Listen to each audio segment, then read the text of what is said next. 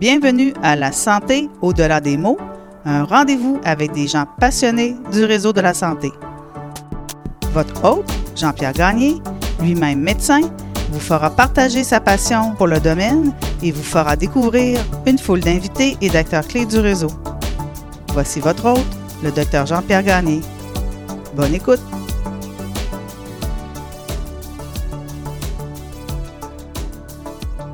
Alors bonjour, je suis Jean-Pierre Gagné et bienvenue à cet épisode du balado La santé au-delà des mots. Euh, l'actualité euh, ces jours-ci est occupée presque entièrement par euh, l'invasion de l'Ukraine par la Russie et dans ce contexte, je me suis dit qu'il serait bien de se pencher sur le personnage de Vladimir Poutine. C'est dans cette optique que j'ai invité aujourd'hui Docteur Marie-Frédéric Allard, qui est psychiatre. Marie-Frédéric, bonjour. Bonjour. Ça va bien? Ça va très bien, vous? Oui. Est-ce qu'on y va pour le dessus? On y va pour le dessus. Alors, euh, merci beaucoup parce qu'on finalement, on a réalisé qu'on s'était connus euh, fort longtemps à Drummondville. Un début de carrière. exact. Alors, je te remercie de te joindre à moi aujourd'hui par un samedi après-midi printanier. Donc, on va parler euh, de ta carrière, on va parler de psychiatrie, de psychiatrie légale, puis on va parler un peu essayer d'aborder les personnalités ou les mm-hmm. troubles de personnalité de, des dictateurs, mm-hmm. psychopathes et autres. Alors, euh, tu es né en 1971, tu es mm-hmm. psychiatre spécialisé en psychiatrie légale. Tu es diplômé en médecine de Sherbrooke, donc de l'Université de Sherbrooke en 1994, diplômé en psychiatrie en 1999. Tu as un certificat ou un fellowship de psychiatrie légale obtenu à Ottawa en 2000. Un diplôme qui a ensuite été reconnu par le Collège Royal, si je comprends bien la, dynamique, c'est ça? Exactement. Tu es membre du conseil d'administration de l'Association des médecins psychiatres du Québec. Depuis 2001, tu es psychiatre au Centre régional de santé mentale du C3S de l'énergie à Shawinigan et tu as également offert des services à l'hôpital Sainte-Croix de Drummondville pendant quelques années en début de carrière. Exactement. Donc, on fait le tour rapidement, là, parce que le but, évidemment, n'est pas de s'attarder uniquement sur ton CV. Euh, donc, j'aurais envie de te demander d'abord pourquoi le choix de la psychiatrie comme euh, domaine de spécialisation? Ben, j'ai eu plusieurs coups de cœur pendant mon cours de médecine, entre autres euh, la chirurgie. OK. Euh, j'ai aimé beaucoup la neurologie, la médecine interne, neuro, mais la psychiatrie, c'est, je pense, ce qui m'attirait au départ en médecine. Euh, ben, ce qui est un peu étrange, c'est que moi, je voulais devenir vétérinaire. J'avais été acceptée en médecine vétérinaire. Puis à la dernière minute, euh, il y a eu une place à Sherbrooke, puis j'ai un peu dit oui sur le bord de la boîte aux lettres. Mais j'ai jamais regretté. Mm-hmm. Puis, mais pendant mon cours de médecine, j'ai eu plusieurs plusieurs intérêts, fait que, mais finalement, la, la psychiatrie est restée Probablement parce que j'aime beaucoup comprendre, je comprends pourquoi les humains agissent de telle façon, comprendre leur motivation. Euh, je suis quelqu'un de très curieuse. J'aime ça regarder les gens aller, leur poser des questions. Avec, euh, ça aurait pu faire partout en médecine, mais en psychiatrie, je pense que c'est peut-être ce qui me, qui me convenait mieux. Euh, qu'est-ce qui t'attirait en, en chirurgie? Euh, j'ai ben, j'aimais le, le côté très euh, on agit, on règle un problème. Euh, euh, puis ce que j'aime aussi en psychiatrie, étonnamment, c'est sûr qu'en psychiatrie, il faut être patient, mais en psychiatrie légale, on a un côté plus, tu sais, ça brasse, il y a des situations d'urgence, comme j'aime l'urgence. Puis mm-hmm. j'aimais aussi, j'avais retrouvé ça en, en chirurgie, puis là, je pense qu'en quand je suis allée en psychiatrie, ben, je me suis dirigée peut-être vers euh, des, domaines ou des surspécialités de la, de la, psychiatrie où je peux peut-être retrouver ça, ce, ce sentiment d'agir aussi des fois rapidement puis d'avoir euh, un impact.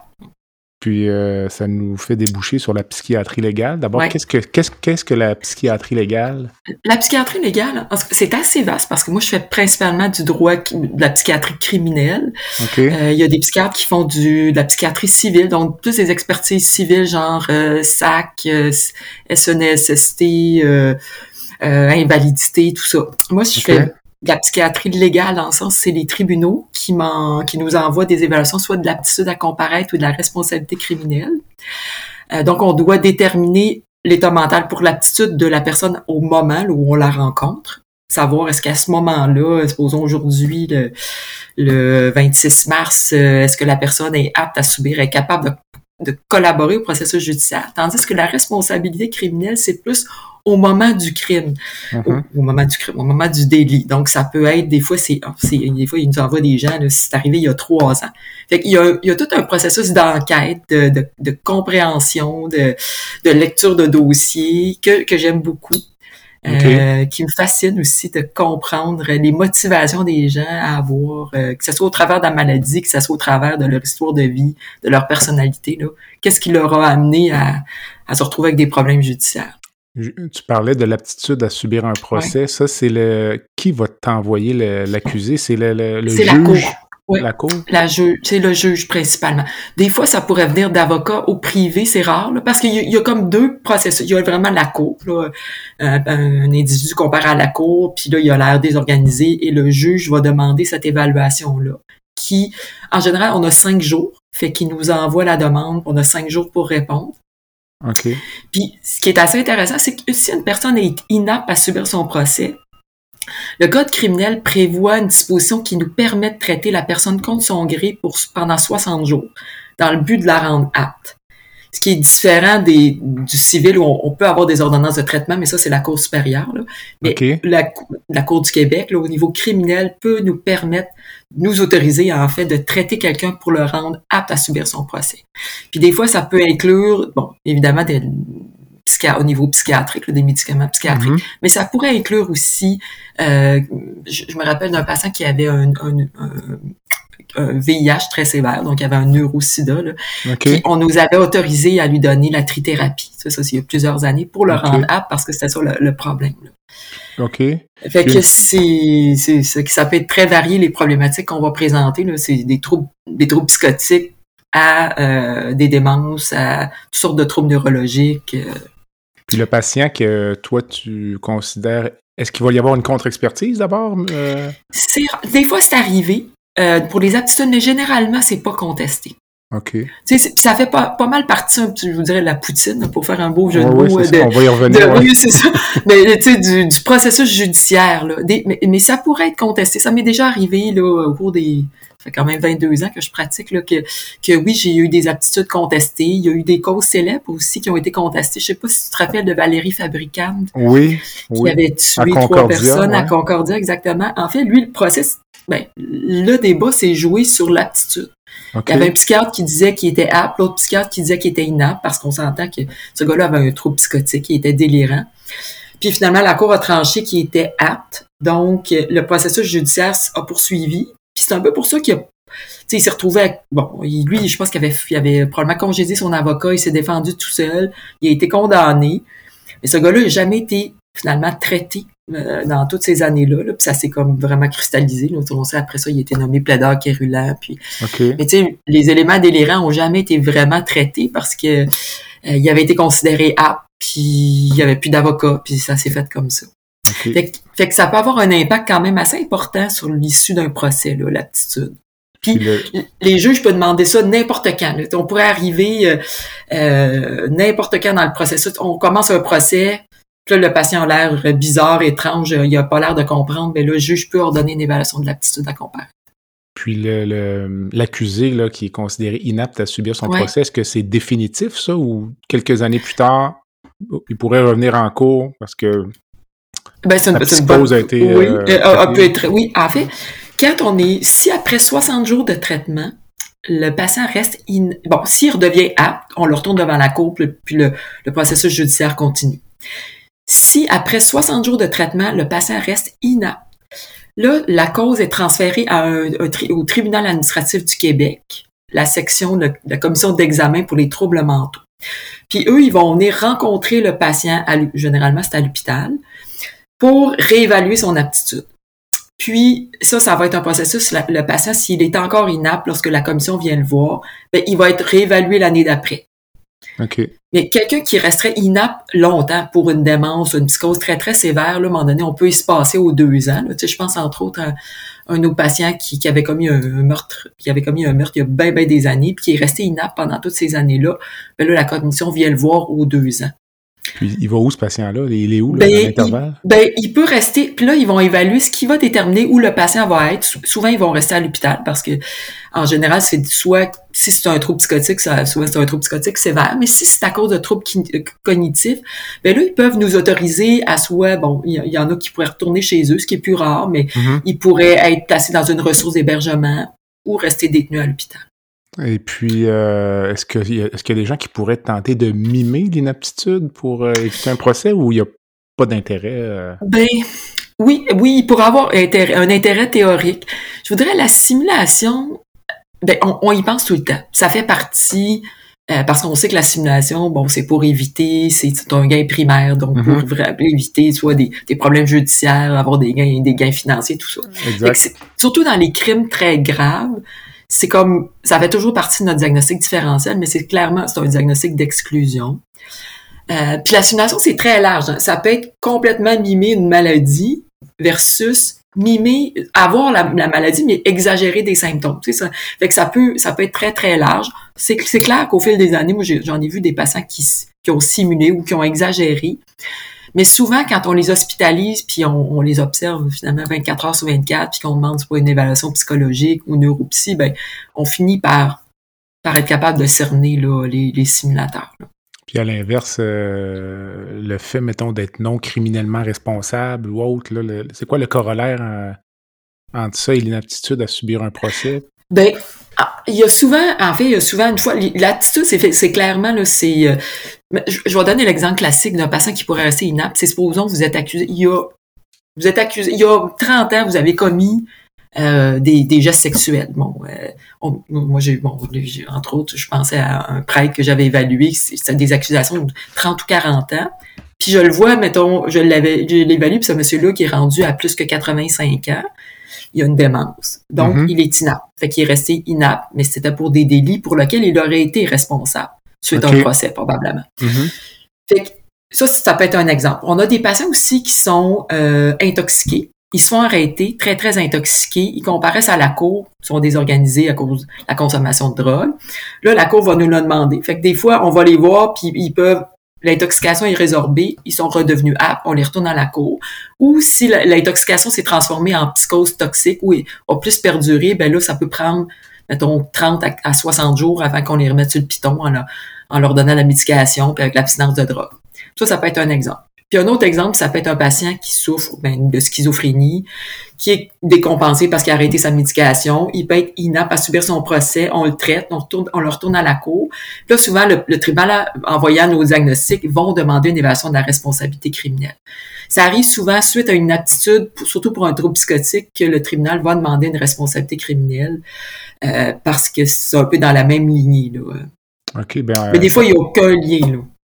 Je ne sais pas si c'est sûrement un cas avec lequel tu es familier, mais le, cas du euh, docteur euh, Turcotte qui avait été déclaré, donc le terme c'est non criminellement responsable. Ou, euh, Exactement, pour cause de troubles mentaux. Ça, ça avait offusqué l'opinion publique énormément à l'époque, là, mais donc les patients qui sont déclarés non criminellement responsables, ces gens-là vont où? Eux peuvent pourraient éventuellement retourner dans la communauté. Oui, parce que quand on est déclaré non criminellement responsable, ce que la commission d'examen, c'est la même commission d'examen qu'on parlait tout à l'heure pour les, les patients inaptes, doivent se pencher, c'est sur la dangerosité. Puis, peu importe qu'on soit d'accord avec le verdict de non-responsabilité, mettons, criminelle pour, mettons, Guy Turcotte, c'est que ce patient-là, même, il y a des patients qui, même si ont commis des délits très, très graves, si on traite la maladie, puis sont, ils redeviennent plus dangereux, ben là, ils peuvent être libérés avec des conditions pour retourner chez eux. C'est sûr qu'il y a des patients qui, la plupart du temps, quand les gens ont, commis des crimes, donc, euh, mettons, si on parle d'un meurtre, d'une tentative de meurtre, ils vont demeurer détenus à l'hôpital, certainement un an, deux ans, des fois plus. Puis ils peuvent avoir parfois des, des conditions qui leur permettent de sortir d'hôpital, accompagnés ou non. Puis sinon, euh, on a des patients, c'est des délits plus, moins graves, des délits mineurs, bon, qui peuvent, puis qui sont rétablis, ben là, la commission peut leur dire, OK, vous avez le droit de quitter l'hôpital, de retourner chez vous avec certaines conditions. Puis les conditions imposées la plupart du temps, c'est euh, de demeurer soit dans un emploi approuvé ou désigné par l'hôpital, donc soit qu'on l'hôpital décide ou on doit savoir où le patient demeure, de suivre le plan de soins de, plan de, soins de son médecin traitant. Donc, ça veut dire prendre la médication, euh, venir au rendez-vous, collaborer avec les intervenants, euh, s'abstenir de consommer drogue et alcool, puis drogue incluant le cannabis. Euh, se soumettre à des dépistages urinaires de drogue de rue chez les patients qui ont consommateurs pour nous permettre de vérifier ou non s'ils consomment, de garder la paix. Puis le code criminel permet aussi une disposition qui s'appelle une délégation de pouvoir. Fait que si moi j'ai un patient qui a été libéré des conditions puis qui est chez eux, puis que là la famille ou les intervenants m'appellent puis me disent il va pas bien puis il est dangereux, je peux appeler directement le corps policier avec l'ordonnance que j'ai eue du, TAC, du TAC, du tribunal administratif, pour le ramener à l'hôpital. Okay. Ça nous donne vraiment un pouvoir de ramener quelqu'un qui représenterait une dangerosité. Pas juste s'il a brisé ses conditions, s'il a fumé du pot une fois puis il est pas dangereux, il est pas décompensé. Je peux pas utiliser ça, mais un mhm. patient qui irait mal au point d'être dangereux, je peux le ramener à l'hôpital. Donc, l'individu qui est déclaré non criminellement responsable ne sera jamais complètement libre, hein, c'est ça? Oui. À un moment donné, il va finir par être libéré parce que c'est le même processus. Il va être évalué à chaque année par le TAC. Puis, quand le TAC considère que la personne ne représente plus de dangerosité importante pour la sécurité du public, la, personne peut être libérée inconditionnellement. Okay. Puis ça veut pas dire qu'il est libéré des soins psychiatriques, mais il va mhm. être libéré du tact. moi, j'ai des patients qui ont commis des meurtres il y a plusieurs années, puis qui ont bien évolué, qui prennent leur médication, qui consomment plus, qui sont revenus des citoyens avec leurs responsabilités. Donc, qui ont, malgré qu'ils ont commis un délit grave, ben ils ont été libérés du tact. C'est des patients qui continuent leur suivi. On continue à les voir quand même, mais ils ont plus de contraintes légales. Euh, euh, je comprends que la psychiatrie légale, c'est 100% de ta pratique ou... Euh... Non, non, non? Euh, non. ben, en travaillant à Shawinigan comme en, région intermédiaire, mm-hmm. on, on, fait toutes sortes de tâches là, puis fait que moi je fais, je fais des gardes, on va à l'urgence, ce que j'aime beaucoup aussi, ce que j'aime beaucoup faire. Puis je fais de la, des suivis de psychiatrie, de psychiatrie parce que j'ai des patients qui sont plus sous tac là, qui c'est de, la, de, la, psychiatrie générale, aussi des patients qui que suite à une garde à l'urgence que j'ai commencé à suivre des patients qui m'ont été transférés par des collègues qui sont partis soit à la retraite ou qui ont quitté notre milieu. Fait que je fais j'ai un pourcentage de pratique qui est de la psychiatrie générale. Mais mes hospitalisations sont en psychiatrie, euh, en psychiatrie légale, puis euh, les nouvelles évaluations aussi, c'est de la psychiatrie légale. Là, OK, OK. Principalement. Donc, c'est un volet important ou très important. Oui, oui, de, de, ma pratique. Là, ouais. Je me demandais, en, la psychiatrie en 2022, là, parce que euh, quelle est la portion de la psychiatrie qui est vraiment de la psychothérapie, de la psychanalyse, là, par rapport à simplement la, pharmacopée, là, Ouais. Je pense qu'on a vraiment beaucoup plus un rôle euh, très médicus ou très, très, bon, pharmacothérapie, ça, ça, ça reste une grande partie.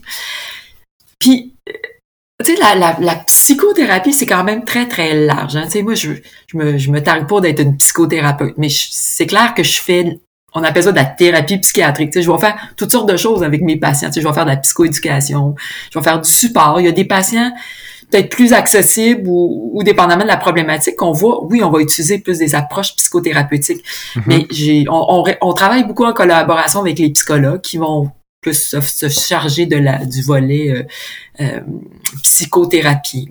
Ça dépend des besoins des patients. On a des patients qui peuvent être suivis en psychoéducation, en ergothérapie, euh, bon, en psychologie, qui, qui, peuvent faire du groupe. c'est très varié.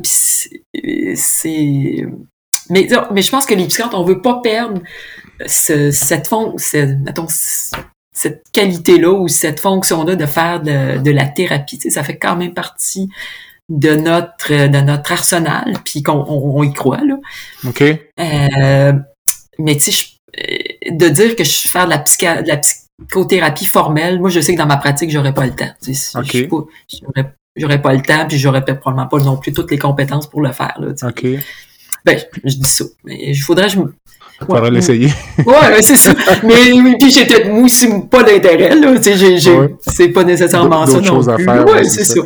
Mais il y a des euh, psychiatres qui ont plus une pratique plus dans la psychothérapie. Puis la, la psychanalyse, là, si on parle, pense à Freud, tout ça, est-ce que ça existe encore, ça? Oui, oui, ça.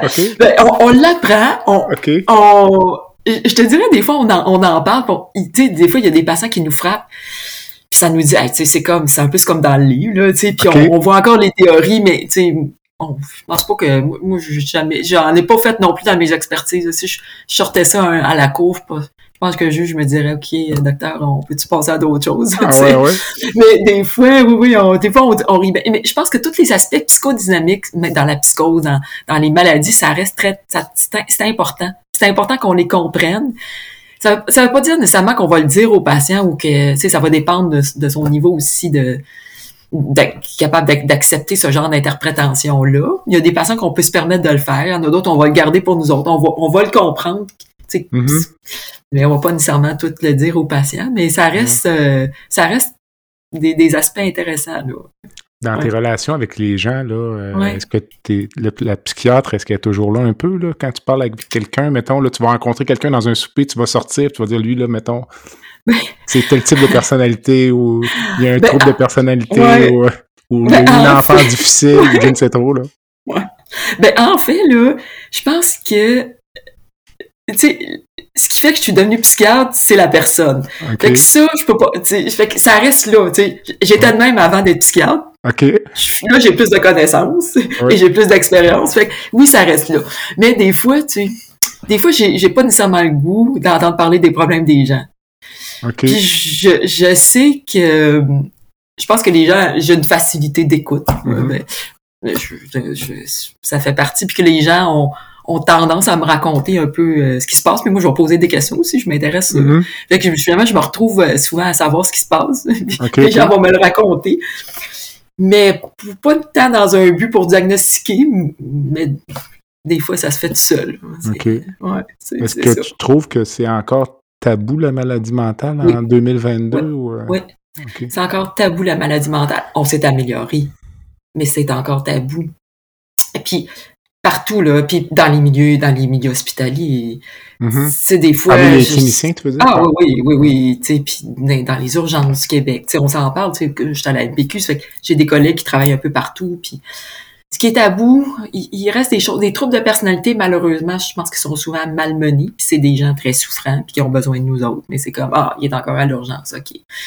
Euh, des gens qui ont des, des problèmes d'abus de substance, euh, Ouais. c'est un, vraiment un problème, c'est une maladie chronique, ça, puis Mhm. je pense que les gens se découragent, puis ça, c'est, c'est stigmatisé.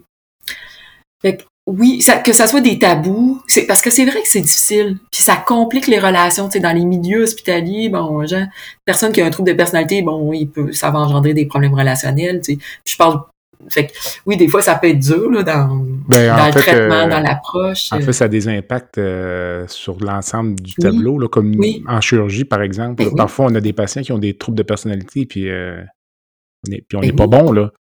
On sait juste qu'il y a un diagnostic de trouble de personnalité, puis on- c'est oui, que, plus compliqué, là. On Ben sait oui, pas pourquoi, mais c'est plus compliqué. oui, euh, c'est ça.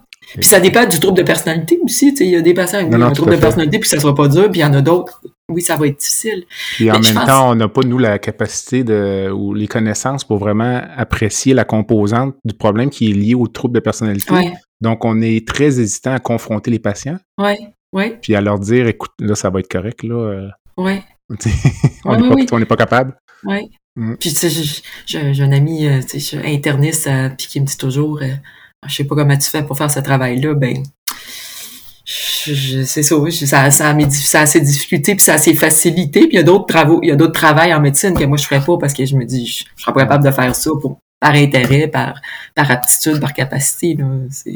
Mais est-ce qu'elle est, la, ben, ça m'amène à te demander la, Ouais. la source de satisfaction dans ton travail d'évaluer euh, des assassins, euh, des violeurs. euh. En fait, je, je, ce que j'essaie de voir souvent, c'est la personne, hein. Puis on l'oublie. Puis je dirais, dirais là, sur, sur l'unité où, où je travaille, là, puis les- avec les autres, les intervenants avec qui je travaille, l'équipe, on finit par oublier ce que les gens ont fait. On, on l'oublie pas complètement, mais on va voir la personne, on va voir sa souffrance, on va voir son, son histoire de vie. Puis, tu sais, j'en ai des satisfactions, j'en ai à tous les jours. Tu sais, j'ai puis, puis je, ce que- je trouve, c'est qu'en vieillissant, puis avec le, le recul, tu sais, maintenant, j'ai des patients que ça fait 20 ans que je suis, puis que je les vois comment ils vont bien, puis comment ils ont bien évolué, qu'ils ont, ils ont pu être hospitalisés, puis qu'ils ont, ils ont réussi ça, soit à l'école, soit à, avoir des, à développer des relations, satisfaisantes avec leur famille, euh, qui sont heureux, puis puis moi, je suis étonnée, puis ça, ça me rend, ça, je- je- ça me rend très ému de voir le courage de mes patients. OK. Mais je trouve que les, je trouve que mes patients de surmonter la maladie psychiatrique, de surmonter les effets secondaires de la médication, de vivre avec les stigmates, avec, ils sont vraiment courageux. Mhm. Puis ils sont capables de voir des fois du beau, tu sais, de me dire, hey, moi je suis heureux, je suis heureux, je suis heureuse dans ma vie. Sont, des fois, ils ont pas de moyens financiers. Je te dis, ça me fait pleurer quand je t'en Ah ouais. parle. Ils ont pas beaucoup de moyens financiers. Ils ont, c'est plutôt limité, tu sais, le, puis ils sont satisfaits, puis ils sont capables de, de, de le dire, puis de, de, de goûter à leur bonheur. Puis, puis ça, ça me ramène, moi, à moi, OK? Tu sais, des fois, je me plains, puis je me dis, mon Dieu, pourquoi je me plains? Tu sais, je, je vois qu'il y a des gens qui sont beaucoup plus, euh, euh, qui ont beaucoup, mettons, peut-être moins de bien matériel, moins de satisfaction, moins de possibilités, puis qui sont heureux dans, dans ce qu'ils ont, puis qui savent apprécier ce qu'ils ont. OK. Fait que ça, c'est des grandes satisfactions au quotidien, là, de voir euh, de voir le bonheur de mes patients, puis de voir leurs difficultés, puis comment ils s'en sortent, tu sais. Puis comment ils, ils réussissent à trouver des moyens de s'en sortir.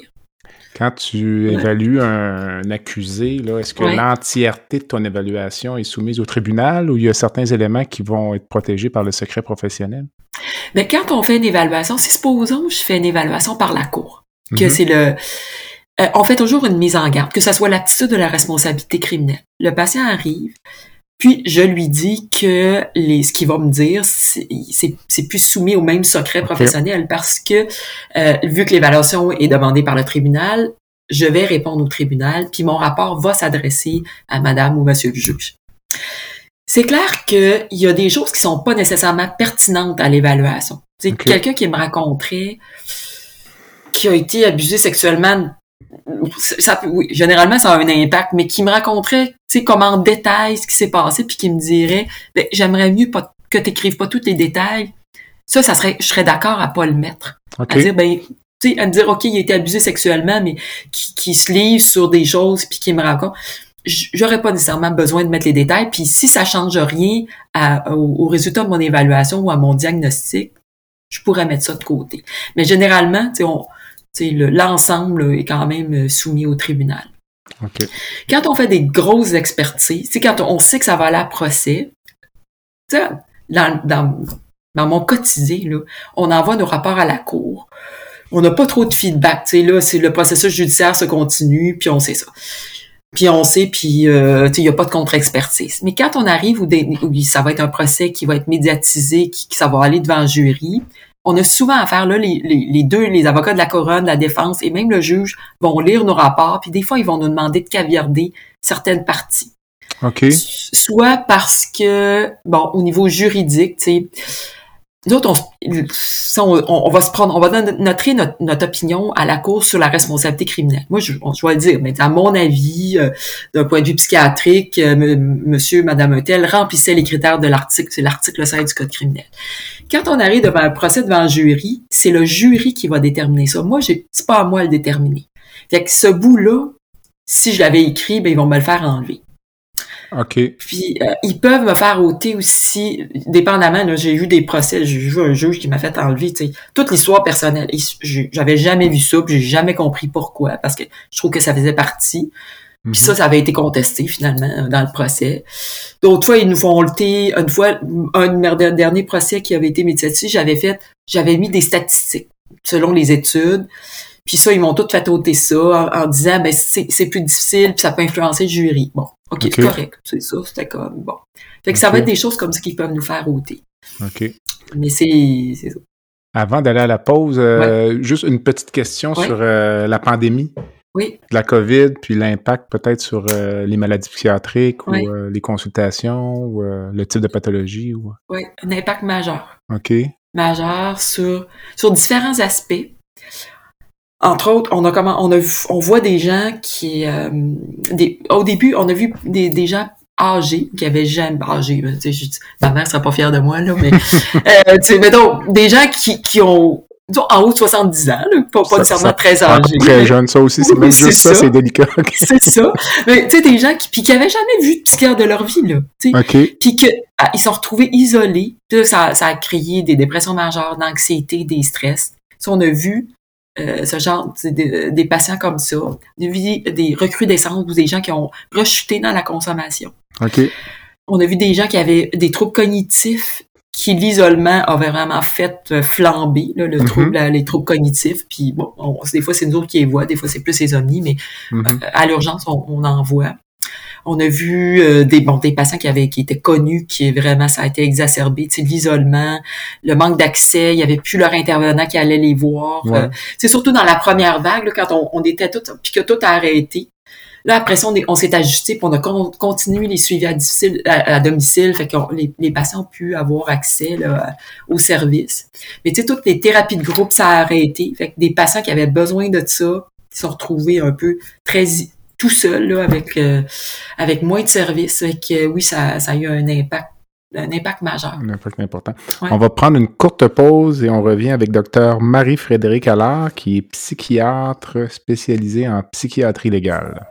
Le podcast La santé au-delà des mots est une présentation du groupe conseil Beauchamp, Beaulieu, Dessureau, Toupin de la financière Banque nationale Gestion de patrimoine.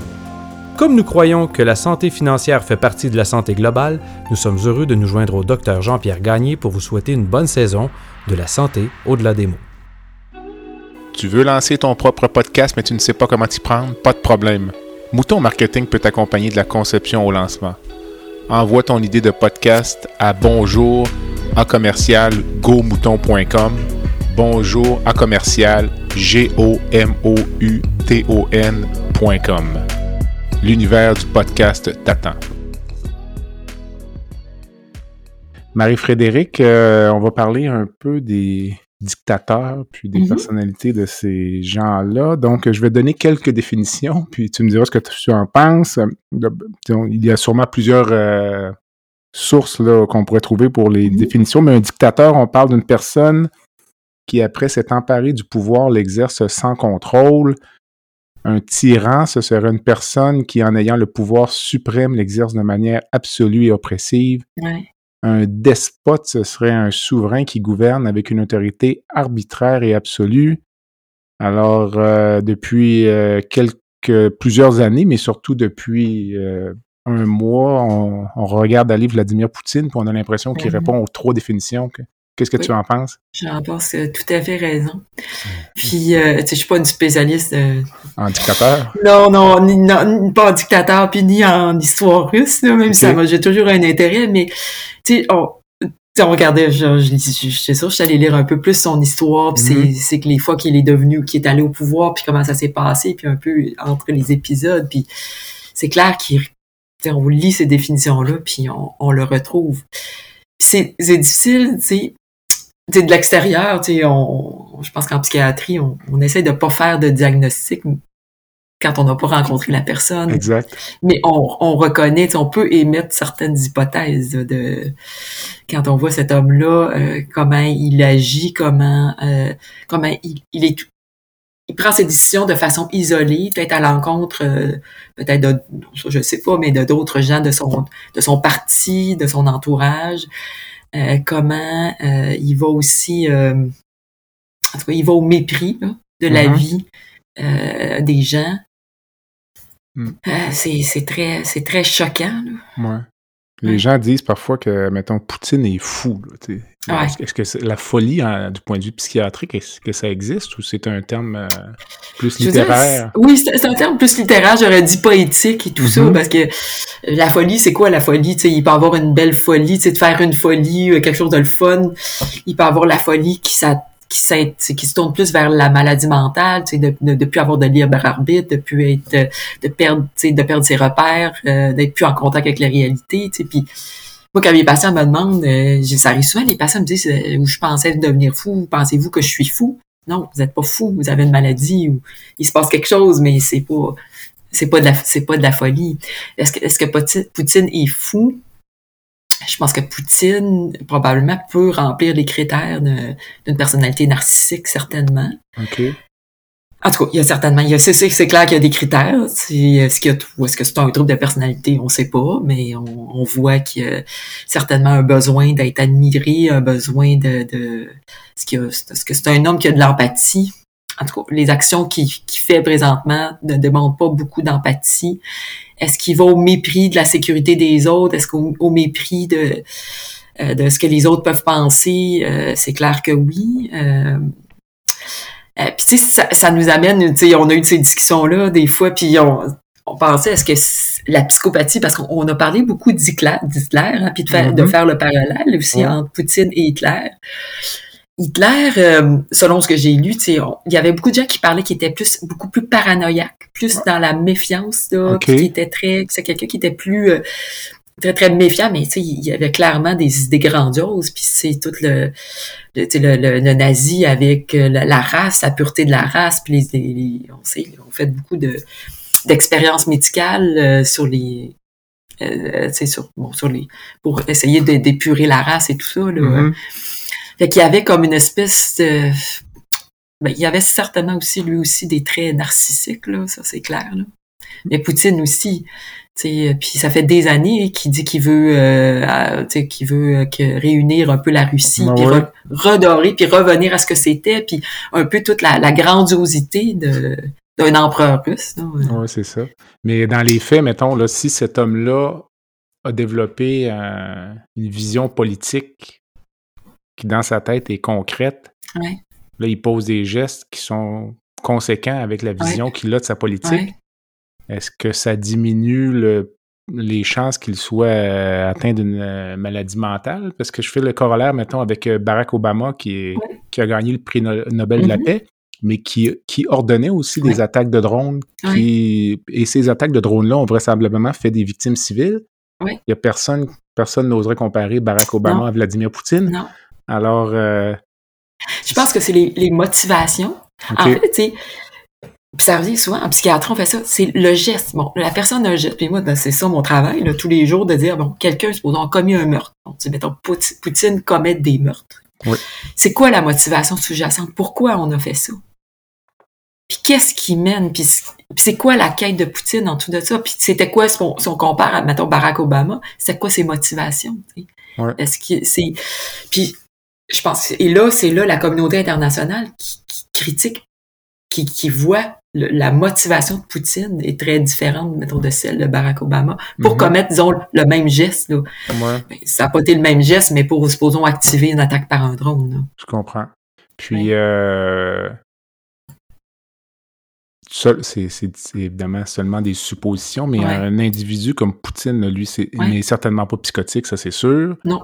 Euh, est-ce que tu penses que la pandémie pourrait avoir eu un effet déclencheur parce qu'il a sûrement été isolé lui aussi?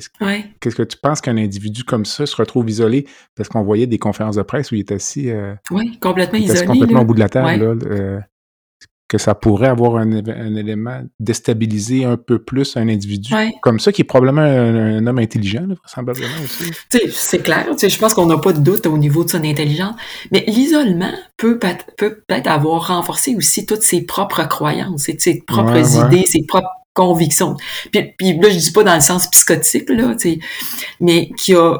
Euh, puis qui, qui a qui, qui s'est convaincu que c'était la, la bonne chose à faire pour X raisons. C'est-tu pour la gloire, pour euh, pour restaurer la, mm-hmm. le, côté glorieux de, la Russie, la force de la Russie en réunifiant, puis en, donnant aussi des prétextes, c'est dire la une chasse aux nazis. On sait bien que ça, ça parce que pour nous, là, comme occidentaux, ça fait pas de sens. Là. Non, non, c'est Quand il donne ça. comme raison, mais lui, est-ce qu'il croit vraiment? Peut-être que oui, peut-être que non. Là, peut-être c'est le prétexte. Mais c'est tant qu'on je il a pas je l'ai pas rencontré je sais pas j'ai pas vu euh, on a, je sais pas qui qui l'a interviewé sur ses propres motivations à faire ça. Je sais pas qui, qui oserait qui oserait. mais c'est clair qu'il y a, il y a des motifs très euh, pour son propre narcissisme. Ouais, ouais. Euh, dis-moi mais euh, encore là on est dans le, les hypothèses mais un individu comme ça là quand, selon toi, là, qui voit des gens malades, là, euh, quand il est seul, là, mettons le soir, là, il est en train de se brosser les dents, il se regarde dans le miroir, là, quel regard il peut pas porter sur sa journée, là? Il est content, là, tu sais, il a fait exploser un hôpital euh, à Mariupol ou... Euh, qu'est-ce qui peut se passer dans l'esprit d'un... Je pense qu'il essaie de se justifier. Puis ça dépend aussi beaucoup de son niveau. on ne connaît pas son niveau d'empathie. Ouais. Je pense, puis ça, ça, ça, a quand même, un, je pense, un impact. C'est quelqu'un qui a aucune empathie, aucune empathie pour les civils, puis qui dit, je, qui, qui se dit, qui justifie sa décision, mais euh, bon, euh, pour euh, que bon, mettons si on prenait Hitler, Hitler lui justifiait, on va, on va on va avoir la pureté de la race, on va aller vers un monde meilleur pour. Mm-hmm. Il était un peu convaincu de son affaire, fait qu'il probablement qu'il justifiait tout le temps ses gestes pour ça, puis puis il, écarte l'empathie qu'il a pour les victimes. Il n'est pas capable de, de s'intégrer à la peau des gens qui avaient persécuté. Est-ce que Poutine, c'est à ce niveau-là aussi? Est-ce qu'il écarte complètement euh, la, la, est-ce qu'il a la capacité, mais s'il a la capacité, est-ce qu'il fait, mettons, volontairement ou, involontairement pour continuer à justifier sa capacité à être empathique aux gens qu'il a tués, au, au, peuple qu'il a détruit, aux maisons qu'il a détruit, aux vies qui sont complètement, c'est foutu en l'air, là. Je ne sais pas. Euh, c'est difficile de, comprendre. Ouais, ouais. Tu parles d'empathie, j'ai l'impression, ou d'absence d'empathie, j'ai l'impression que ça nous amène sur le terrain des, de ce qu'on appelle les psychopathes, les sociopathes, euh, personnalités antisociales. Donc, peut-être nous définir les trois, les différences ou le, degré, de gravité, peut-être aussi. Euh. Ben, en fait, mettons, sociopathe, psychopathe, ça, a été des termes qui ont été utilisés, mais que en médecine, c'est pas utilisé. D'accord. C'est pas mal synonyme à la personnalité antisociale. D'accord quand euh, des fois on fait, il y a, il y a euh, ben, la psychopathie a été déterminée par un monsieur Cleckley là, dans les années 64 qui avait décrit des critères. Puis plus récemment, c'est un psychologue canadien, qui est un psychologue de Calgary, qui a vraiment élaboré une échelle des années 90, l'échelle de, psychopathie de Hare, qui est encore utilisée, qui a, qui a été euh, un peu réaménagée au fil des années, puis qui reste quand on, est, on évalue la psychopathie, parce que dans nos, dans, nos études, on en parle de psychopathie, même si dans le DSM ou dans euh, l'ICD, l'ICD qui est les, bon, les échelles européennes, sont pas, on n'utilise pas psychopathie, mais ça reste que ça, ça fait quand même un sens. Puis, dans ce qu'on ce qu'on retrouve dans les, les, critères du DSM, il y a des critères de beaucoup de troubles comportementaux. Juste pour nos auditeurs, le DSM, c'est le DSM, c'est le, le, le livre diagnostique de santé mentale. C'est comme un peu la Bible. La Bible, OK. Qui a défini les critères de, de tous les troubles mentaux. Puis ça, a, ça a évolué au fil des années. Si j'en parle dans le DSM-3, je donne un exemple. L'homosexualité était encore considérée comme une maladie. Évidemment, en DS, dans le DSM-5, l'homosexualité n'est plus une maladie. Parce mm-hmm. On sait bien que c'est plus c'est pas une maladie. Fait que ça a évolué avec l'évolution de la société, avec nos connaissances. Puis le DSM nous permet d'établir des critères diagnostiques qui vont être aussi très, qui vont être très utiles à la recherche. Pour que lorsqu'on fait une recherche, on puisse s'entendre sur nos critères, soit dans la dépression majeure, dans la schizophrénie, euh, dans les, les, troubles de personnalité, euh, les troubles anxieux. Fait qu'on a, euh, c'est, c'est, ce qui nous aide à définir nos critères, à poser des diagnostics. OK. Donc, dans le DSM 5, on parle, nous, de troubles de personnalité antisociale. OK. Puis, il y a des critères qui... On peut pas poser ce diagnostic-là avant l'âge de 18 ans, mais ça inclut que la personne, pour avoir le diagnostic, a commencé à avoir des troubles de comportement avant l'âge de 15 ans on, parle de soit d'un trouble de position, ben, un trouble de provocation, euh, des troubles de comportement avec différents critères avant l'âge de 15 ans. c'est, c'est souvent ça, on, on, se dit, mettons Poutine. Ce que mm-hmm. j'ai lu quand même de Poutine, je ça, ça, ça a la valeur que ça a la valeur dans Wikipédia, mais il disait que c'était un enfant qui était quand même bagarreur et qui avait des troubles de comportement très jeunes. Puis après ça, il y avait un professeur qui l'avait euh, influencé, puis qui, s'est, qui est plus rentré dans l'ordre, puis qui s'est mis à s'intéresser aux arts, puis qu'il est retourné euh, à ses études et tout ça. mais il y avait quand même, on voyait, il y avait quand même des troubles de comportement très jeunes, plus jeunes. Mais dans, dans la personnalité antisociale, euh, il faut avoir ce genre de critères-là. Alors, ce serait quoi les critères là, euh, du DSM-5 quand on parle de personnalité antisociale? Il s'agit d'un, la définition claire du DSM, c'est un mode général de mépris et de transgression des droits d'autrui qui, survient depuis l'âge de 15 ans, comme en témoignent au moins trois des manifestations suivantes. Donc, incapacité de se conformer aux normes sociales qui déterminent les comportements légaux, comme l'indique la répétition de comportements passifs d'arrestation. Tendance à tromper par profit ou par plaisir, indiqué par des mensonges répétés, l'utilisation de pseudonymes ou des escroqueries. Impulsivité ou incapacité à planifier à l'avance, irritabilité ou agressivité indiquée par la répétition de bagarres ou d'agressions, mépris inconsidéré pour sa sécurité ou celle d'autrui, irresponsabilité persistante indiquée par l'incapacité répétée d'assumer un emploi stable ou d'honorer les obligations financières, absence de remords indiquée par le fait d'être indifférent ou se justifier après avoir blessé, maltraité ou volé autrui, âge au moins de 18 ans, manifestation d'un trouble des conduites débutant avant l'âge de 15 ans. Donc, quand je parlais tout à l'heure, il Mhm. faut un trouble des conduites avant l'âge de 15 ans. Puis ensuite, Mhm. rencontrer ces critères-là. Il faut pas toutes les avoir. Là. C'est, ça peut être trois Ça en prend combien? Seulement trois? Ça en prend trois. Ça veut dire que on peut avoir une personnalité antisociale et ne jamais avoir eu de problème judiciaire. C'est pas nécessairement synonyme de de de mettons de de- d'être un criminel. Et c'est pas tous les criminels ou des gens qui ont des qui ont eu des comportements parce qu'on qui ont eu des comportements antisociaux, donc qui ont eu des pro- des problèmes avec la justice, qui ont un trouble de personnalité antisociale. Fait OK. qu'on pourrait être avoir euh, une, une responsabilité persistante, mettons, pour euh, être incapable d'assumer nos responsabilités, puis d'être toujours à la remorque de la société ou des autres, à ne, ne pas avoir aucun remords, puis euh, à être euh, impulsif, puis incapacité à planifier à l'avance. Donc, à remplir les trois critères pour une personnalité antisociale, mais ça veut pas dire qu'on a nécessairement eu des comportements antisociaux, c'est qu'on a eu des Oui. problèmes légaux. Fait que ça, ça peut être les deux. Quand j'écoute les critères euh, comme tu les élabores, j'ai l'impression que certains critères sont comme plus importants que d'autres, mais dans les faits, ils sont tous égaux. Ouais, ils sont tous égaux. Ils sont tous égaux. Mais je te, je te, dirais, c'est que tu sais, ce qu'on va voir, nos, nos personnalités antisociales, moi, quand je, mes patients que je vais poser un diagnostic de personnalité antisociale, ben, la, la première, euh, l'incapacité à se conformer aux normes sociales, souvent, là, c'est quand même un- un- le, le corps. là. C'est c'est des, c'est des gens qui vont transgresser des fois de façon mineure, pas toujours évidente, pas, pas toujours passible, mettons, de la prison ou d'être accusé, mais c'est des gens qui vont f- à- à être dans la transgression dans des droits des autres, des droits communs, euh, euh, qui vont qui vont qui vont avoir, être dans le mensonge, qui vont euh, qui vont euh, tromper, tu sais, par plaisir ou par profit pour avoir des gains. OK. Puis, quand, tu sais, quand on parlait de Poutine, puis tu me disais, est-ce que M. Poutine, euh, quand il est devant son miroir le matin, est-ce comment qu'il, le soir ou le matin, là, est-ce qu'il y a une absence de remords? Puis, soit qui est indi- soit qui est indifférent ou qui se justifie d'avoir posé les gestes. Fait que ça, ça peut être un comportement d'une personnalité antisociale. OK. Puis, ce qu'il faut aussi comprendre, c'est que les personnalités antisociales ont quand même un lien assez étroit avec les personnalités narcissiques. Mhm. Puis dans la psychopathie, mettons dans l'échelle de R de psychopathie, ce qu'on retrouve, c'est il y a une composante plus relationnelle qui, qui, qui s'approche de la personnalité narcissique, puis les troubles de comportement qu'on retrouve dans le, le dans le, le- les, les caractéristiques d'une- d'un trouble de personnalité antisociale.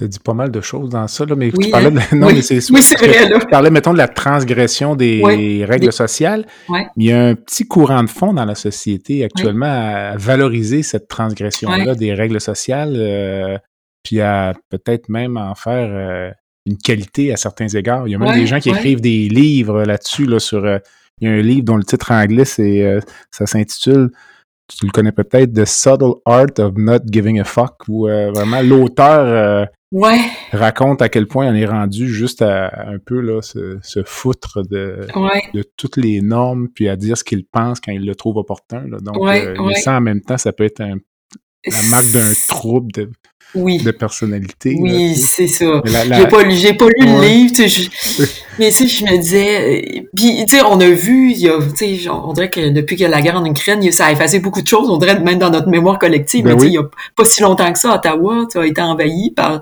des gens qui ont transgressé plein de normes. Exactement, exactement. Ça veut pas dire que c'est tous des antisociaux, tu sais, on peut transgresser les normes pour plusieurs raisons, là. Mhm. M- mais c'est quand même des transgressions de normes. Puis, euh, puis moi, j'ai un adage un peu, tu sais, la liberté de l'un s'arrête là où commence celle des autres. Hein? Mm.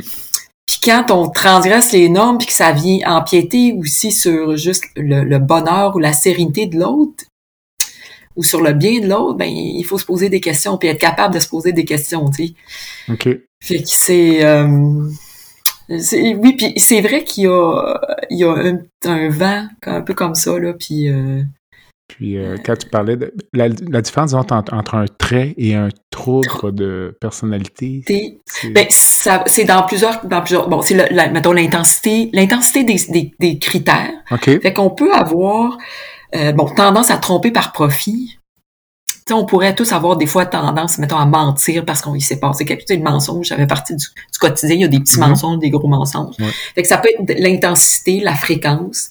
Ça peut, ça peut être, bon, on, nous autres, on voit, là, les- le DSM a mis, ça prend au moins trois critères pour qu'on on mette le diagnostic. Plus t'en as, plus le, le, le trouble va être sévère.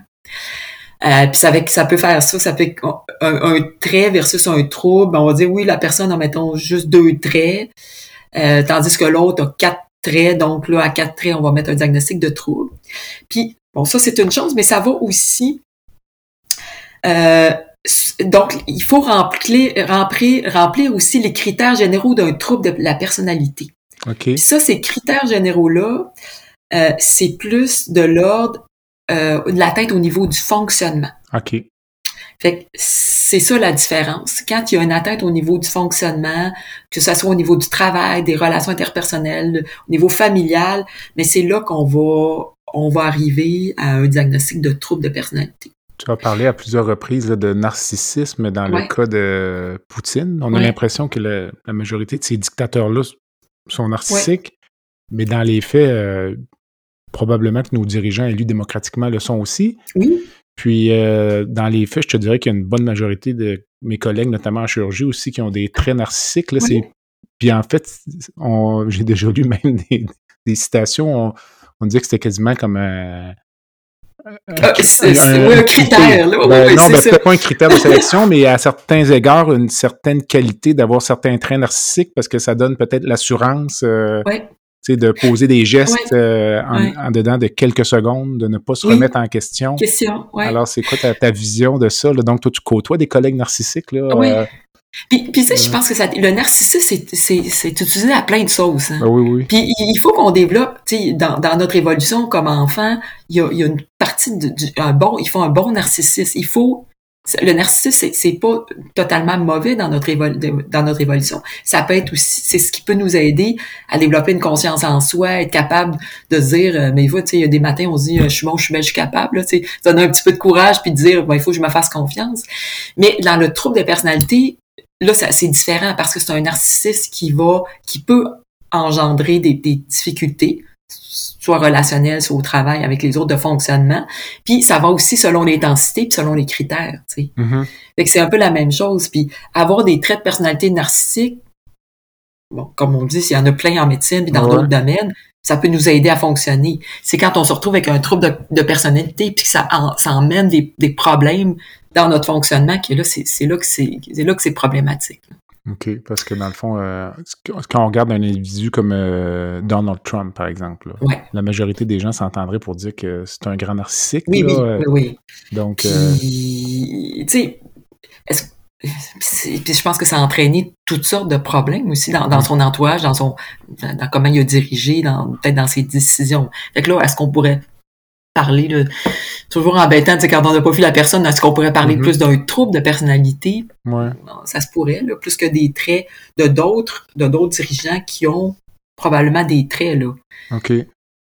qui l'ont qui l'ont aidé à si tu veux on peut on peut les regarder les les, les, les critères diagnostiques d'un trouble de personnalité narcissique Je t'écoute. C'est un mode général de fantaisie et de comportement grandiose, de besoin d'être admiré, de manque d'empathie qui sont déjà présents au, début de l'âge adulte, puis qui euh, se manifestent dans divers contextes, dont comme en témoignent au moins cinq des manifestations suivantes. La personne a un sens grandiose de sa propre importance, comme dans surestime ses, réalisa- ses réalisations, ses capacités, s'attend à être reconnu comme supérieur sans avoir accompli quelque chose en rapport. Fait tu sais, il y a le narcissisme. Je vais donner un exemple. Je me rappelle, j'avais un, un de mes patrons qui a été un, un peu un mentor, Mhm. psychiatrie légale. Puis tout le monde disait, ah, il est bien narcissique. Mais en même temps, moi, des fois, je disais, ouais, mais il peut avoir ses raisons d'être narcissique, dans le sens que c'est un homme qui était d'une intelligence vraiment au-dessus de la moyenne, qui avait fait, qui était, d'après moi, un très bon clinicien, un bon psychiatre, qui avait fait avancer beaucoup la psychiatrie légale au Canada, euh, qui avait été impliqué dans plein de procès médiatisés, qui est un bon, pour moi, qui a été un bon patron, là, qui, avec qui j'ai pu progresser. Ben, moi, je me disais, ben, OK, il peut-être narcissique, mais en même temps, il, y avait, tu sais, il je pense qu'il surestimait pas, il surestimait pas nécessairement ses réalisations. Et oui, il avait une bonne estime de lui-même, effectivement. Puis je n'en pas pour en parler. Bon, c'est ça. Euh, l'autre critère, le deuxième critère, c'est être absorbé par des fantaisies de succès illimité, de pouvoir, de splendeur, de beauté ou d'amour idéal. Euh, pense être spécial et unique et ne pouvoir être admise ou être comprise que par des institutions, des gens spéciaux et de haut niveau. Mm-hmm. Euh, a un besoin excessif d'être admiré. Pense que tout lui est dû. S'attend sans raison à bénéficier d'un traitement particulièrement favorable et que ses désirs soient automatiquement satisfaits. Exploite l'autre dans ses relations interpersonnelles, utilise autrui pour parvenir à ses fins. Manque d'empathie, n'est pas disposé à reconnaître ou à partager les sentiments et les besoins d'autrui envie souvent les refus et croit que les autres l'envient. Il fait preuve d'attitude et de comportement arrogant et hautain. Et ça, pour avoir un diagnostic de trouble de personnalité, il faut en avoir cinq. Ah, ok, c'est plus difficile. C'est plus, plus compliqué d'être narcissique que psychopathe. Oui, exactement. Et d'avoir le diagnostic, que, d'être antisocial. Et d'avoir les critères. tu sais, un besoin excessif d'être admiré. Tu sais, et, il, y a, je te dirais, il y a différents types de narcissiques aussi. Il, y a, il, y a, la catégorie qu'on, mais ça, c'est pas dans le DSM, mais on sait que les, on, parle des fois des, des, narcissiques. Ça, c'est les narcissiques plus flamboyants. Puis il y a les narcissiques qu'on appelle évitants. Et je pense qu'en médecine, on retrouve plus des narcissiques évitants. Dans le sens, c'est des gens qui vont faire beaucoup, beaucoup. Ils ont un grand besoin de plaire puis qui vont être prêts à faire, mettons, des qui, veulent faire des gestes héroïques pour plaire, pour être admirés, pour être reconnus. Puis qui ils peuvent aussi des fois être un peu plus méfiants ou un peu moins, plus même évitants parce qu'ils veulent, qu'ils aiment pas beaucoup la critique. Euh, parce que ça brise le, ça, ça pourrait euh, blesser leur narcissisme. Fait que ça, c'est un, un, type différent de narcissisme. mais, euh, mais tu sais, en médecine, je pense on veut, tu sais, on va là-dedans, on veut réussir, on veut, on a un côté sauveur, on voudrait euh, sauver nos patients. Euh, c'est un peu ce qui nous, nous nourrit aussi d'être reconnu, que nos patients aient bien puis qu'ils le reconnaissent. Hein, mm-hmm. Je pense que c'est peu importe ce qu'on fait, comme on, on, a besoin de ça. Ben, je sais pas besoin, mais ça nous fait du bien. Exactement, exactement. Cela étant dit, dans ton domaine en psychiatrie, j'imagine que c'est rare que tu sois assise au restaurant puis qu'un patient arrive puis dise euh, ah, c'est ma psychiatre est là. là. Ouais, des fois, des fois. Mais moins, pas mal moins souvent, oui. Je pense que si j'étais chirurgienne. Ça arriverait. Ouais, ouais, ouais. Ouais, puis, puis c'est rare que le patient va dire, ben, vous m'avez sauvé la vie. C'est pas dans le même, dans registre, le même registre, non, non. Non, exactement. Un individu, un, individu qui a un trouble de personnalité antisociale, euh, on va présumer que Poutine a certains traits, là, euh, ça a déjà été un enfant, là, tu disais c'est un enfant mm-hmm. bagarreur, là, mais est-ce qu'il est, donc si on parle de la physiopathologie, est-ce qu'il est devenu ce qu'il est pour des raisons, peut-être que tu me diras si tu as la réponse, mais pour des raisons vraiment de déterminisme biologique, là, ou c'est l'environnement? C'est les deux. OK. Puis surtout dans les, dans les troubles de personnalité, il y a d'autres maladies où on a plus clairement on a identifié certains gènes. Je pense que dans la schizophrénie, c'est beaucoup plus la composante génétique est là, mais on sait encore c'est l'interaction gène-environnement. Tu parlais d'intoxication en bas âge, tout ça. Exactement. Mm. Tu as une fragilité génétique, tu commences à consommer. Euh, tu viens d'un milieu où tu as vécu, tu vis plusieurs traumatismes, ben les, mauvais gènes, on le met guillemets, peuvent mm-hmm. s'activer et se et faire activer la maladie. Dans les troubles de personnalité, comme dans les personnalités antisociales, il y a eu des études sur des jumeaux où ils ont séparé les jumeaux et ce qu'on voyait, c'est qu'il y avait quand même euh, un niveau plus élevé que par rapport au contrôle qui développait une personnalité antisociale. Donc, une composante génétique. Et il y a clairement la composante environnementale. Si on est élevé dans un milieu où nos, parents transgressent généralement les règles, où il n'y a pas d'antipathie, c'est aussi des gens qui ont une... Tu sais, moi, quand je vois mes patients, mes, les patients avec une personnalité antisociale sévère, ils ont souvent eu une vie de misère. Là. Difficile. Quand même, ouais, souvent c'est des gens qui ont été eux- eux-mêmes victimes là, de, de mauvais traitements. Fait ça peut être un facteur. Donc, on a une fragilité génétique, on vient d'un environnement X. Des fois, il y a des opportunités aussi qui nous entraînent. Tu sais, je, je me rappelle d'un gars que j'avais vu qui était dans le crime organisé, qui lui avait rien de ça là, puis qui pourtant s'est retrouvé dans les moteurs à faire à commettre des délits, des délits graves. Et c'était c'était pas, c'était pas, c'était pas une personnalité nécessairement antisociale, mais il a développé des comportements antisociaux.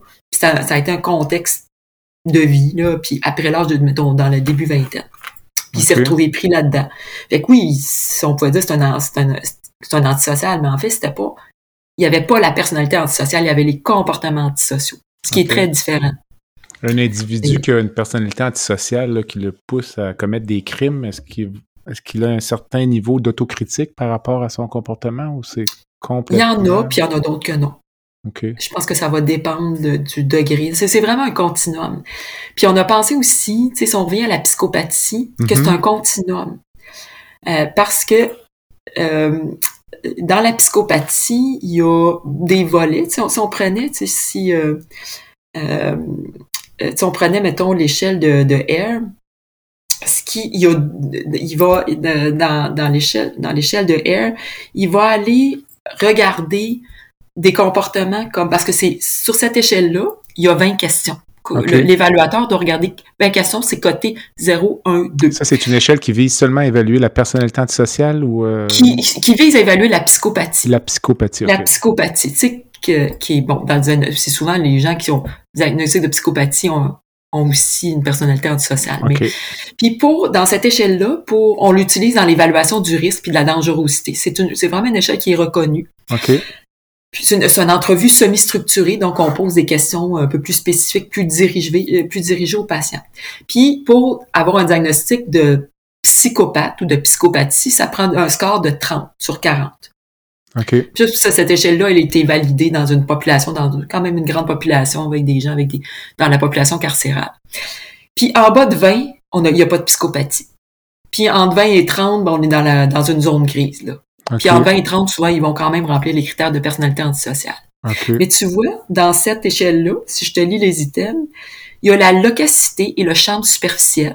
Donc, c'est des gens qui peuvent, euh, sont, on- on- qui sont au niveau relationnel, qui peuvent être bons, qui peuvent, ils vont avoir une surestimation de soi, euh, besoin de stimulation et de tendance à s'ennuyer, tendance au mensonge pathologique, euh, duperie, manipulation, absence de remords ou de culpabilité, affect superficiel, insensibilité, manque d'empathie, tendance au parasitisme, faible maîtrise de soi, promiscuité sexuelle, apparition précoce de problèmes de comportement, incapacité à planifier à long terme et de façon réaliste, impulsivité, irresponsabilité, incapacité d'assumer la responsabilité de ses faits et gestes, nombreuses cohabitations et de courte durée, délinquance juvénile, violation des conditions de libération conditionnelle et diversité des types de délits commis par le sujet.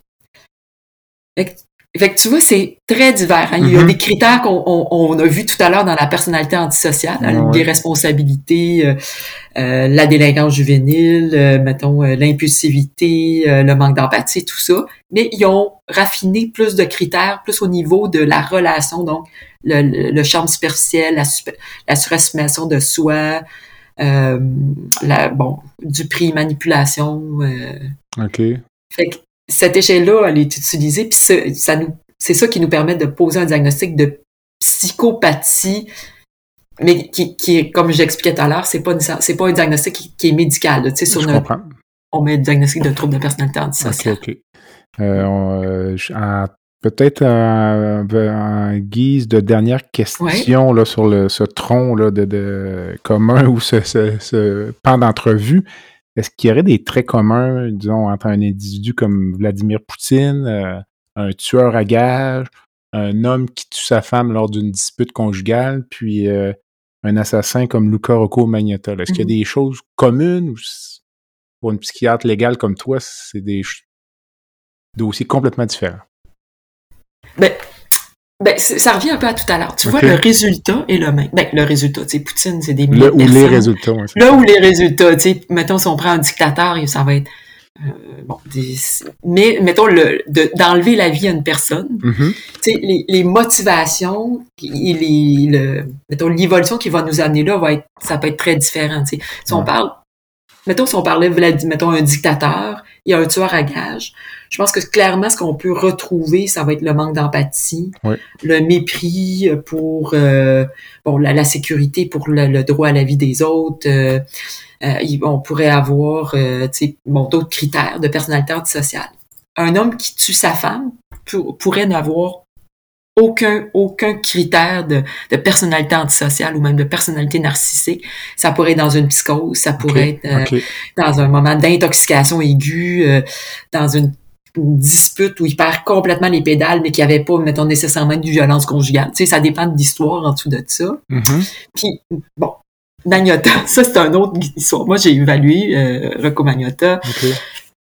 Qui, d'après puis pour moi, puis on était deux experts, on était deux experts dans cette histoire-là pour la défense. On est, il y avait un expert pour la couronne qui a jamais, qui a pas réévalué M. Magnotta, là, qui l'a jamais rencontré. Ok. Fait que tant qu'à nous, c'est un gars qui avait une maladie psychiatrique claire, établie de longue date, qui avait une schizophrénie. Ok. De- oui, qui était, c'était connu là, depuis longtemps, suivi et tout ça. Oui, il y avait une, un- une personnalité, un, on, on dit de groupe B dans le sens parce qu'il y avait des traits limites, il y avait des traits narcissiques, des, il y avait eu, mais peu de comportements antisociaux. Peu. Peu. Ok. C'était pas un antisocial, là. On pouvait pas dire qu'il remplissait les critères de la personnalité antisociale. Puis, d'après moi, ça c'est mon expertise à moi, il a commis le délit dans un contexte de psychose. Ok. Et c'est ça. Fait que là, ça a été tout ça le débat de ce procès-là. Hein. Est-ce qu'il était malade? Euh, Dr. Roy et moi, on disait oui, il était malade. Et oui, c'était dans un délire. Puis euh, j'ai Jean Bernard qui n'avait pas vu le patient, ben, il lui a dit, ben non, c'est, de la psychopathie ou c'est un, un trouble de personnalité. Ok. Donc, toi, Mais dans bon. ton opinion, il aurait dû être reconnu non criminellement Non responsable, ouais. Ah, Honnêtement, on savait que ça, ser- que ça passerait jamais, ce verdict-là. On le savait. On savait très bien, mais le, le jury a quand même délibéré très, très longtemps, ce qui veut dire qu'il y a eu des grosses discussions. C'est que il y a quand même une partie du jury qui a probablement pris en considération euh, la défense de troubles, de ça, si je ne m'abuse, c'est après Guy Turcotte, ça. C'est après Guy Turcotte, oui. On revient à ce que tu disais tout à l'heure. Ouais, Peut-être que Ouais. plus difficile à faire comme... Euh, oui. C'est arrivé en, 2000, en mai 2012, je pense, les meurtres, puis le procès a eu lieu en, à l'automne 2014. Ouais, ok. Ça fait quand même plusieurs années. Ouais, c'est ça. Mais s'il était euh, schizophrène, là, comment expliquer que euh, il avait l'air quand même assez organisé, là? Il a réussi à fuir, euh, à se retrouver Ouais. en Allemagne, tout ça, là? Mais ça, l'organisation des comportements puis la psychose, c'est deux affaires complètement différentes. OK. C'est, des fois, ça, ça peut être ça peut être contre-intuitif, là, de dire, ben, Mm. mais, euh, tu sais, moi, j'ai plein de patients très délirants qui sont très, très organisés. Surtout si c'est des comportements que tu es capable, que tu as déjà fait. Lui, c'est un gars qui était habitué de fuir, hein, parce que dans son délire, ça fait des années qu'il fu- qu'il fuyait. Un gars qui était facile à chercher sur, qui avait facilité à chercher sur Internet. Il avait prévu déjà de partir en Europe. Fait que c'était avant le meurtre, là. C'était déjà prévu. Ça faisait partie de son délire, entre autres, parce qu'il pensait, lui, en, en partie dans son délire, il pensait qu'il était euh, poursuivi par le gouvernement parce qu'il avait fait des recherches sur des espions. Puis pourquoi qu'il a envoyé, de façon très, ça, plus désorganisée, là, des, des partis aux corps, ouais, politiques c'est de corps, c'était pour faire peur au gouvernement en disant, je vais faire peur, puis ils vont arrêter de me pourchasser. OK. Fait que- puis il y a eu une sorte d'incongruité dans ses comportements qui sont à- reliés à la psychose, hein, parce qu'il savait qu'il y avait des, des, des caméras, fait qu'il savait qu'il était filmé quand il a, il a, il a- quand il a descendu les vidanges, il se promenait impunément là, devant les caméras, ça, il n'y avait pas de trouble.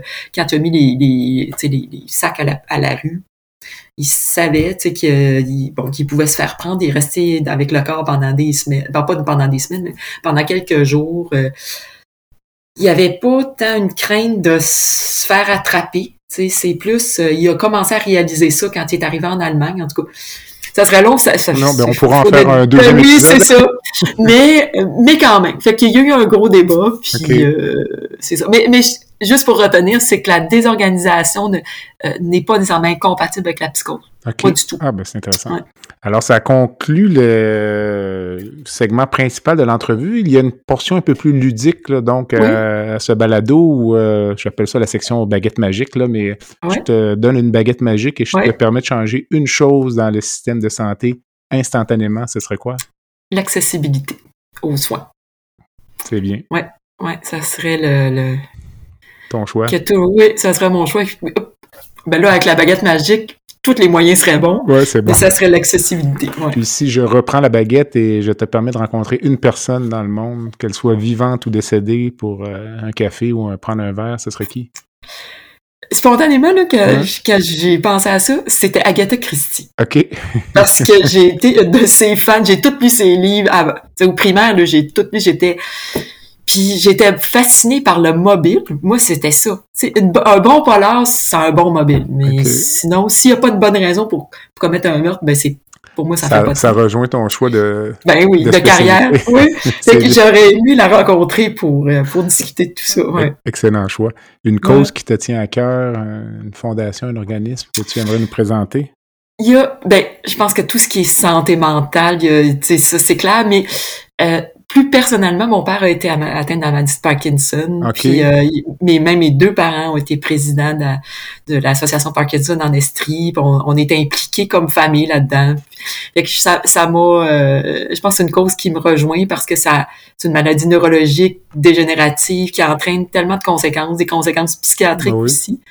Fait que ça, ça serait une, cause comme importante. La maladie de Parkinson. Ouais, la maladie de Parkinson. Avant de nous quitter, aurais-tu un dernier conseil ou euh, une dernière pensée pour les auditeurs? Ou... Euh, je vous dirais, dans, dans, nos, dans cette période qui a été très difficile, de, de prendre soin des autres et de prendre soin de soi. Puis dans nos relations, c'est d'essayer de d'avoir du plaisir dans les relations qu'on a avec les autres parce qu'on s'est rendu compte, moi je trouve la pandémie, ça m'a fait remarquer comment c'est fragile, hein. puis mhm. comment on a besoin des autres, puis comment ça nous nourrit d'être avec les, les gens qu'on aime. Fait que je pense que ça serait ça, de profiter d'être avec les gens que vous aimez. On dirait qu'on a peur ou on est réticent à retourner en, société. Est-ce que je me trompe ou euh? Je pense non, je pense que c'est vrai. Puis même je regarde moi le, goût de voyager là, je suis pas certain encore. Là. Il me semble que je me trouve des raisons euh, pour ne pas partir. Là, comme là, on en regardait pour l'Europe, mais là finalement on dit ben là il y a, la guerre, il y a une guerre en Ukraine. Oui, euh. oui. Oui, je pense qu'on a peur. C'est drôle. On a parlé de ma mère va avoir 80, puis on se disait on voyage tout ensemble. Elle me disait ah, il pas en Europe on sent que c'est plus compliqué. Ça va revenir, ça va euh, revenir. Mais je pense que oui. Puis, il y en a pour qui la pandémie, je sais pas si vous mettre ça, mais qui ça, ça a fait, il y en a pour qui ça a été comme correct aussi, parce que ça a ôté des obligations, euh, les gens qui sont, il y a des gens qui sont mieux seuls, fait que ça a ôté une certaine pression, sociale. effectivement. Effectivement, c'est un bon point. Le télétravail, pour qui, il y en a pour qui ça a vraiment amélioré leur qualité de vie. Mm-hmm. Vrai. je pense qu'on va tirer J'espère qu'on va tirer du bon. sais, nous autres, en, psychiatrie, la télémédecine, puis je pense qu'en en, médecine en général, on a été forcés d'accélérer ça, puis ça a du bon. Exactement. Euh, en tout cas, je pense qu'il faut va falloir tirer le positif de cette, situation-là. Alors, euh, ça conclut l'entrevue. Alors, je remercie Dr Marie-Frédéric Allard, qui est psychiatre au Centre régional de santé mentale du C3S de l'énergie à Shawinigan. Marie-Frédéric, merci beaucoup. Merci beaucoup, Jean-Pierre. Ça a été très agréable. Au plaisir, peut-être. Euh, je vais sûrement trouver euh, d'autres sujets au cours des prochains mois. Puis, euh, si tu acceptes. Ça va faire plaisir. Excellent. Alors, merci beaucoup. Je remercie les auditeurs fidèles. Je vous invite à visiter le site web qui est www.baladosanté.ca au b a l a d o s a n t e.ca. Je vous invite à vous abonner au balado sur la plateforme de votre choix à m'envoyer via le site web ou la page Facebook des commentaires ou des suggestions d'invités. Et je fais également un appel aux commanditaires qui aimeraient s'associer à cette activité. En attendant, je suis Jean-Pierre Gagné vous avez écouté La santé au-delà des mots. À bientôt.